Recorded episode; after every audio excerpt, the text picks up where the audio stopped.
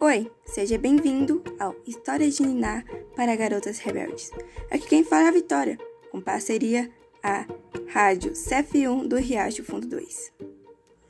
Nas selvas da Jamaica, escravos fugitivos chamados quilombolas viviam juntos em colônia, e a rainha Nani era uma de suas líderes.